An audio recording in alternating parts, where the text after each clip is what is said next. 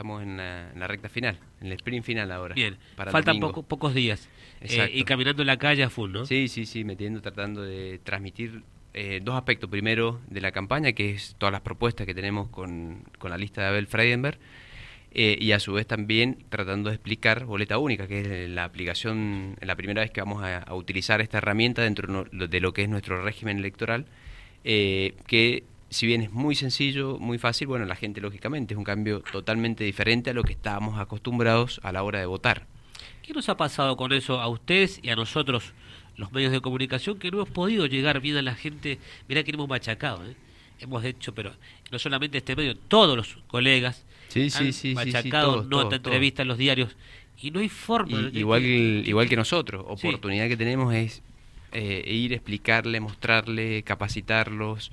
Eh, tuvimos el otro día en, la Facultad de Ciencias Aplicadas, mañana, esta, no, esta tarde tenemos en la, en la Cámara de Comercio.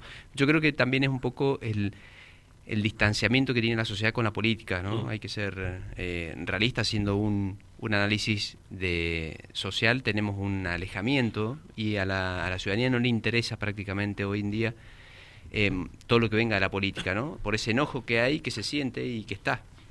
Bien, o sea, es que charlaba eh, la semana pasada con este, una correligionaria tuya, con María José Sanz, sí. que también me decía lo mismo que vos, ¿no? Igual, coincidía con vos, está en la vereda de enfrente ahora, ¿no? Este, con Francisco Mondote, y me decía que les ha costado muchísimo esto que vos estás planteando, este, el contacto con la gente. Nos pasa a nosotros, como con la familia, los amigos, que ni idea algunos. Claro, claro.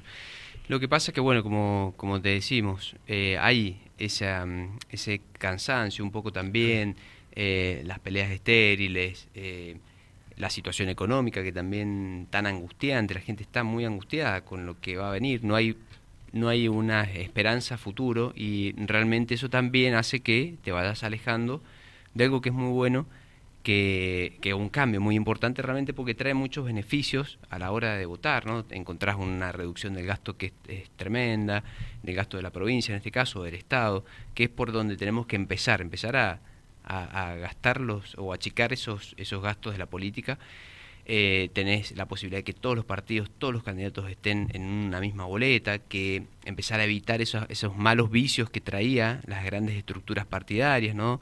De hacer trampa, de robarse la boleta, de eh, meter boletas truchas. Entonces empezamos a, es un pasito más para esa transparencia que necesitas de la democracia, pero bueno, la gente eh, está harta por otro lado de todo el conflicto que tenemos hoy en día, ¿no? ¿Qué te pide el San Rafaelino si llegas al Consejo? ¿De qué te habla? Habla mucho de su futuro, de su ah. futuro, ¿no? la posibilidad de, generar fuentes de trabajo, de empezar a, apuntalar. Si bien uno, lógicamente, un municipio no puede manejar la macroeconomía, ¿no? No puede manejar los 15, 14, 18, ya no sabemos cuántos tipos de cambio tenemos o la emisión monetaria, pero sí empezar a, pensar a ver cómo también hacemos que San Rafael tenga una posibilidad de trabajo, o sea, en el agro, en la producción, eh, con el turismo, con la industria. Entonces, eh, una de las principales cuestiones que, nos pide también, y en los distritos también se pide, eh, si bien ha habido han, habido avances en cuanto al asfaltado y todo, también hay un hay un abandono muy grande en los ah. distritos. Están muy deteriorados, salvo los que están más pegados al ejido urbano que tenés la influencia de la ciudad, ¿no? Sobre los distritos, por cercanía, caída, pero por cercanía, rama caída, pero después eh, hay distritos que están totalmente abandonados y San Rafael es muy grande, tenemos una extensión territorial eh, inmensa, ¿no? Y, se siente mucho la diferencia de un vecino de, de, la, de la Valle, de la Llave, eh, de Montecomán, bueno, ni hablar ni siquiera Punta de Agua, ¿no? Pero sí hace, hay una diferencia con el vecino propio de Rama Caída o de las paredes. Sí, las paredes del Cerrito. O el Cerrito que están más, más contiguos a lo que es el ejido urbano. Bien. Pero es lo que, lo que generalmente está pidiendo en San Rafaelino, ¿no? Y también nos pide, donde vas caminando, bueno, hay en, en, ese, en esa fuente de trabajo te, te podés aplicarla también incluso a, a, un incentivo de los emprendedores, ¿no? Porque hoy realmente hoy el que quiere iniciar una actividad independiente, sea comercio, sea un emprendimiento, realmente te encontrás con miles de trabas, desde lo burocrático, de la, lo, procedimental. Habilitar un comercio hoy en día es como, no sé, tratar de ganar la lotería. Creo que es más fácil ganarla. Eh, pero con toda la complejidad que eso te trae, y con todas las trabas que vos le generás. Si a uno, como administrador de la cosa pública, lo que te tiene que interesar es que vos generes tu propio ingreso, que seas rápido, estés generando una actividad económica, que puedas a su vez también dar trabajo, que eso es lo que necesitamos, ¿no? Eh, y en ese aspecto también hay que trabajar eso, mucho. ¿no? Porque, a ver, se supone que yo debo ganar guita para después empezar con lo otro. Porque si yo eh, invertir para poner algo y si me va mal, claro, voy para atrás. Claro. Ahí tenemos que trabajar mucho. Se puede trabajar eso, ¿no? Se puede cambiar, se puede cambiar y se tiene que cambiar. Yo creo que no hay Estado que pueda ser viable si seguimos teniendo eh, ese gasto, primero asfixiando a quien quiere realizar una actividad económica. El que, el que va a realizar un emprendimiento, un negocio, de, eh, realmente hoy tenés, el primer paso que sé es antes de tener ganancias es empezar a pagar cosas. Sí. Y, y realmente espantás a quien quieras iniciar un emprendimiento. Y vos lo necesitas a esa persona porque es el que te paga la tasa municipal, es el que te paga un impuesto a futuro, pero también es el que te da trabajo. Entonces, creo que tenemos que empezar a achicar esa carga tributaria desde todos los aspectos, ¿no? Eh, municipal, provincial, nacional, pero también facilitarle. Mirá, una de las cosas que se hizo en, la, gestión del 2015-2017 fue muy bueno lo de las sociedades por acciones simplificadas, las SAS. Porque vos quizás tenés, querés tener eh, eh, Silvio, de repente querés dejar de ser locutor y vos querés también, o, o, a, la par querés emprender, no sé, la venta de productos eh, plásticos. Y te armás una pequeña SAS como para también tener resguardado tu patrimonio, porque esto implica siempre un riesgo. Y era una forma simplificada de iniciar una, una sociedad rápida para esta persona que no es una empresa, que no es un empresario grande.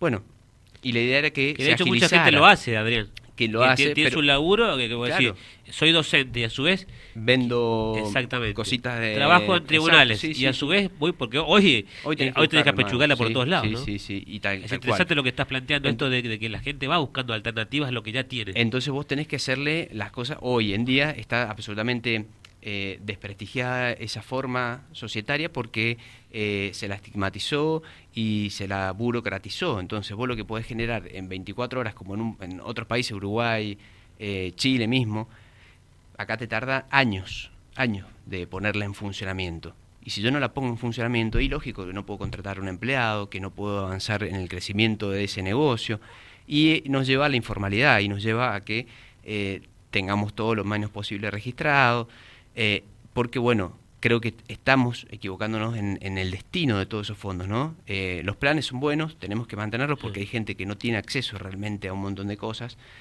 cosas básicas hoy en día, pero eso, ese acceso tiene que ser también a que ella forme parte de un crecimiento, como fue siempre. Yo vengo, eh, mis abuelos, mis viejos son de clase media baja, trabajadoras, y tuve la oportunidad de que con la educación pública eh, avanzar y poder estudiar y recibirme, y ese es lo que tenemos que generar nuevamente, de que si vos estás allá abajo... Social. Exacto, si yo estoy allá abajo, pueda ir escalando y pueda estar mejor, que es lo que realmente buscamos. Y en eso, un municipio tampoco es ajeno, porque mientras eh, trabas eh, las tenés en todos lados. Entonces, si vos simplificás de esta forma, si achicás los impuestos, si disminuís eh, las contribuciones y tasas, y la verdad que son más simplificaciones, simplificás la vida del ciudadano que quiere invertir y que quiere generar sus propios ingresos ¿no? y su propia dependencia, que es lo que tenemos que empezar a buscar. Por supuesto que eh, no toda la gente, sobre todo cuando hablamos de distancias, Adrián, no todos vienen a golpear la puerta de la municipalidad, ¿no? por una cuestión básica. ¿Qué te dice la gente respecto de cómo funcionan hoy las este a ver, lo que el, delegado la delegación municipal tanto en barrios como distritos. Muy desconformes. La gente está muy desconforme más que nada en los distritos. Eh, primero saben de cómo son los manejos eh, que, suelen ver y, y, en ese aspecto se quejan de que muchas veces están tildados que si no son militantes si no son de un partido político yo creo que el delegado también se, se olvida de su función que tiene que ser delegado vecinal de, de toda la gente. Vos ganás te eligen eh, y yo ya no paso a ser delegado de un partido político o de mis afines, ¿no? Tengo que ser delegado y atender los requerimientos y las necesidades de los vecinos de ese barrio o de ese distrito. Hay muchas quejas, por eso también eh, hay tanta renovación, ¿no? Vemos que mm, cada un año o menos están renovando los delegados eh, distritales y barriales también, ¿no? Entonces, eso es una constante que nos pasa en todos los lugares. ¿Sabes qué es interesante este, cuando uno habla de, de la cercanía? De que, por supuesto, que a veces está la política, el color político de por medio, de por qué no trabajar, usar las delegaciones municipales para aquellas cosas que por ahí son jurisdicción de la provincia o de la nación, ¿no? Yo creo que nos pasa mucho con los llamados Exactamente. por ejemplo, la nación algún plan que es interesante, pero no termina llegando porque nadie lo conecta. Sí. Lo pasa lo mismo con la provincia, digo, sí. pero si tiene la delegación, ¿por qué no se juntan? Hay programas armás la mesita y claro. hay, hay programas que, bueno, de hecho, eh, em, yo creo que gane quien gane el domingo y después en la elección general, creo que tiene que haber un acercamiento y un trabajo en conjunto con los tres estados. No podemos estar aislados y hoy, eh, por una mezquindad política, dejar eh, pasar programas que, mm, que, son de la provincia, por ejemplo, un enlace, un enlazado, que te generan laburo, que te generan una ayuda económica a quien tiene un negocio y puede solventar parte de, su, de sus empleados. Eh, por esa por ese hecho de que viene ah no viene de la provincia no, lo, no le vamos a dar mucha difusión hagamos entonces creo que tenemos que eh, cambiar la cabeza, que se hace en otros municipios, ¿no? Eh, municipios como Alvear es el programa o es el municipio que más enlazados y, enlaces, programas de enlaces y enlazados ha tenido. ¿Pero por qué? Porque lo ha militado, lo ha militado en el buen sentido de la palabra, lo, ha, lo, ha, comunicado a la sociedad. Y, y, en, y, en, realidad se beneficia la gente, ¿no? Me pasa por ahí muchas veces en los clubes que la provincia también tiene subsidios importantes para los clubes, para obras, de hasta 3 millones de pesos y hay muchos clubes que por una mezquindad política son reticentes en presentar los papeles y se pierden la posibilidad de, tener un avance concreto en su lugar y el único perjudicado es el vecino el socio del club, el, el vos sos el, ciudadano es el que se perjudica con estas mezquindades. Las delegaciones las podemos explotar, tranquilamente con un montón de, de, acciones que simplifiquen la vida del ciudadano, no centralizarlo todo acá o incluso poder tener el trabajo en conjunto con un registro civil. Eh, muchas veces, porque puede pasar que lógicamente eh, que por falta de recursos o lo que fuera no tenés una oficina o tenés que esperar el camión del registro, bueno, lo puedes tener en una delegación tranquilamente. Hay un montón de acciones que se pueden hacer y la verdad que le beneficiás y le mejorás la vida de, de los vecinos, que es la idea. Que el último el vecino no pregunta a quién le corresponde, ¿no? Cuando el vecino va al centro de salud, no, dice del doctor eh, Juan Pérez, che, este, este, le paga el sueldo a la municipalidad o la provincia? Nada, nada, quiere atenderse, quiere hacer el trámite. A nosotros nos pasa, Silvio, cuando vos vas a algún lugar, vos querés hacer el trámite, querés que te saque rápido, que vos tengas eh, solucionado el tema y tu vida continúa, ¿no? Entonces, para eso tiene que estar el Estado, simplificarte el, la vida. ¿Qué tiene pensado hacer con Abel con respecto a los preventores? ¿Lo van a implementar, no? Mirá, escuchábamos, eh, escuché, no me acuerdo en, qué medio, que el, intendente manifestaba que era, era gestionar, hacer una propaganda eh, falsa tendiente a que nos lleven los policías al norte, ¿no? Eso está muy equivocado, muy lejos de estar eso. Realmente en ningún departamento que se ha implementado eso ha pasado eso. Alvear lo tiene y, y tiene policías y los tiene. La idea es que vos puedas también hacer un orden en tu en, la parte eh, en la parte más en el ejido urbano puntual donde a su vez mi preventor me sirva como ordenar el tránsito disuadir la delincuencia. Lógicamente no tiene la facultad de la policía por eso es imposible eliminar a la policía.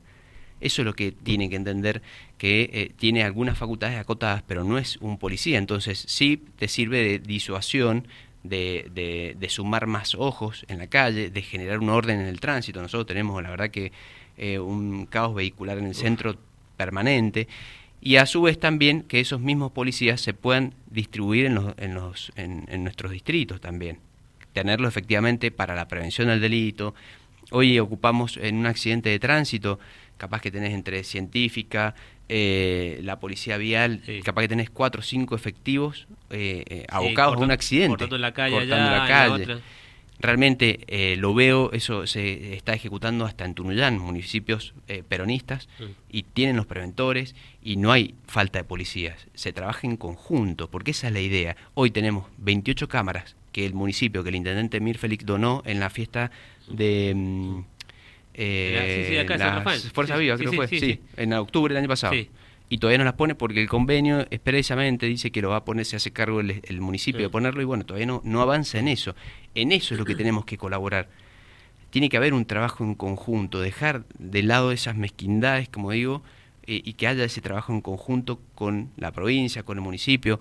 Eh, un preventor tiene que trabajar con un policía. Tenés, por ejemplo, eh, los centros de monitoreo, donde es integrado la municipalidad con la policía. Sí. La verdad que esos son beneficios para el, el ciudadano. A eso tenemos que apostar. También nos tenemos que inmiscuir en esos temas, ¿no? La seguridad. ¿Por qué? Porque la verdad que es la seguridad de mis O sea, ¿tiene vecinos. pensado poner personal de civil a monitorear ustedes? Sí, también.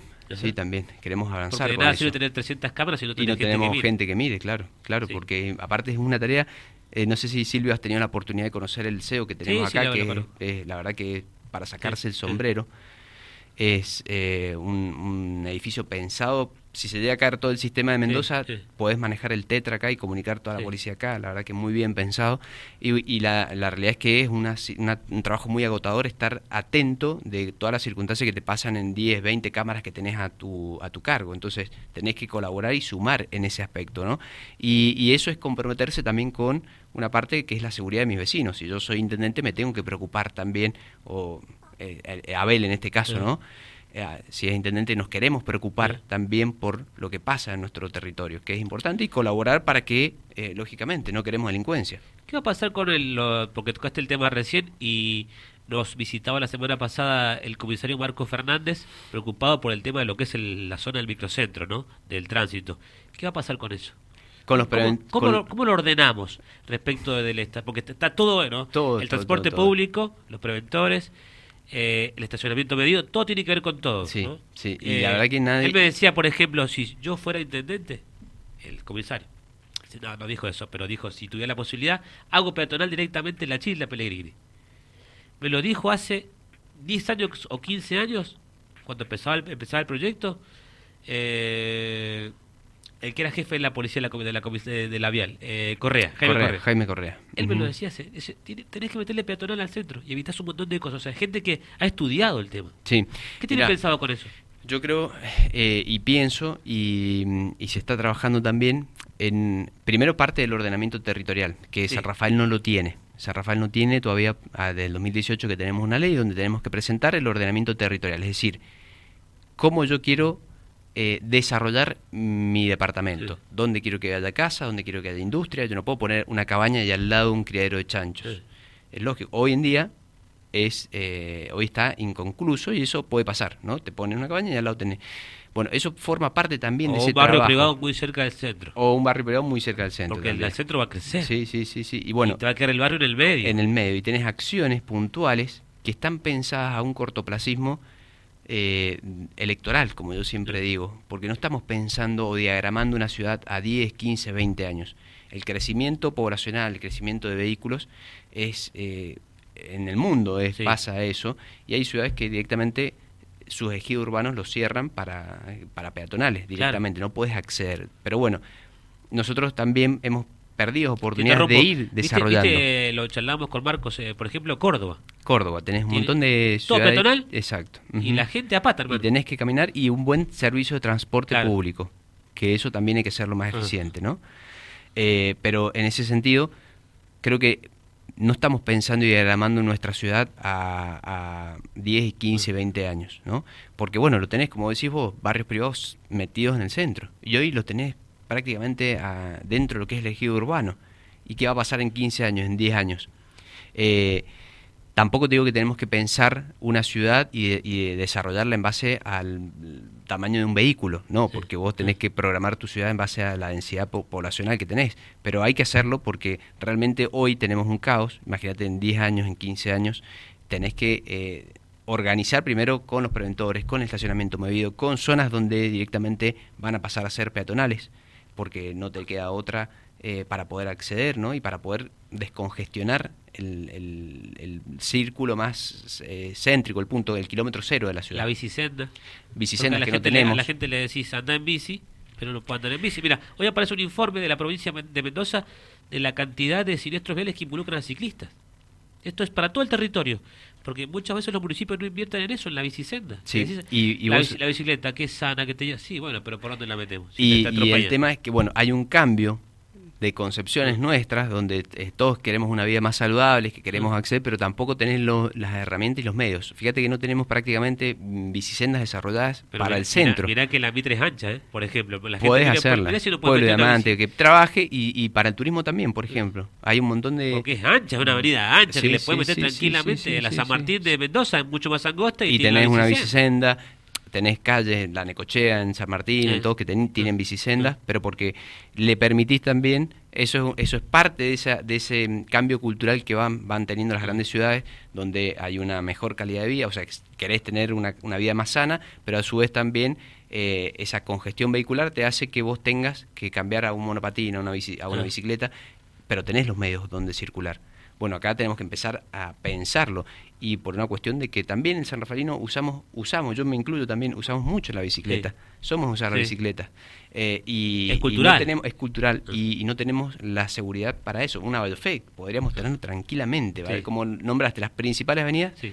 muy anchas y no las tenemos. Libertador. eh, Libertador, San Martín. Valfe, San Martín, principales accesos y a su vez principales rutas para comunicarnos, de, para visitar una bodega, para visitar un centro cultural, porque al turista también le puedes ofrecer esta alternativa como se hace en otras partes del mundo. Pero bueno, son cambios de, eh, de, de visión que hay que hacer e implementar también en lo que es la parte urbana. Bien, este, ¿cómo están con Abel? Bien, muy Ah. bien. Estamos trabajando muy bien. Eh, a ver, no confiados. Esperamos Ah. que, que la ciudadanía nos acompañe. Creemos que es necesario un cambio. Son 20 años de una misma gestión, de, de una misma familia. Mm, Toda institución requiere ese cambio, eh, y más en lo que es la parte pública, porque eso hace generar nuevas ideas, sino genera un estancamiento propio. eh, y San Rafael necesita pensar eh, no solamente a dos años, sino que tenemos que pensarlo a 20, a 30 años eh, en un montón de aspectos, ¿no? Desde el desarrollo de la ciudad, su desarrollo territorial, pero también pensar en, en- en esa matriz productiva de qué queremos hacer con San Rafael. Bien. Te agradecemos, Adrián. No, gracias a vos, Silvio. Hoy estás con nuestros compañeros, el Juego del Medio, hoy estás con... Eh, sí, ¿Ah? sí, sí, ¿Ah? sí, estamos ahí también, ajá, a las 12. Sale, sale vivo por acá, por, por- claro, por, por en día. el dial, ajá. Ajá. Es muy lindo, muy, muy gracioso. Bueno. Difícil me tocó jugar al truco. Ah, Eh, tenés que estar concentrado y, Sí, sí, sí, sí. y respondiendo, así que, pero lindo, bien. buen programa. Así que hoy a las 12, a ver, vamos a tomar cámara eh, que me apunta a mí ahora. A las 12 juego del medio, va a estar Adrián ahí jugando, truqueando, así Ah, que lo, vas a- lo ves acá por dial. Este, interesante el, proyecto, ¿no? De, Sí, de sí, sí, cerebros y bueno, junto con la gente de dial y demás. Muy bueno. porque te permite de manera distendida también hablar de temas importantes, que son los que pasan, los que pasan hoy en la, en la- y que nos afectan a todos. Bueno, interesante la, la- el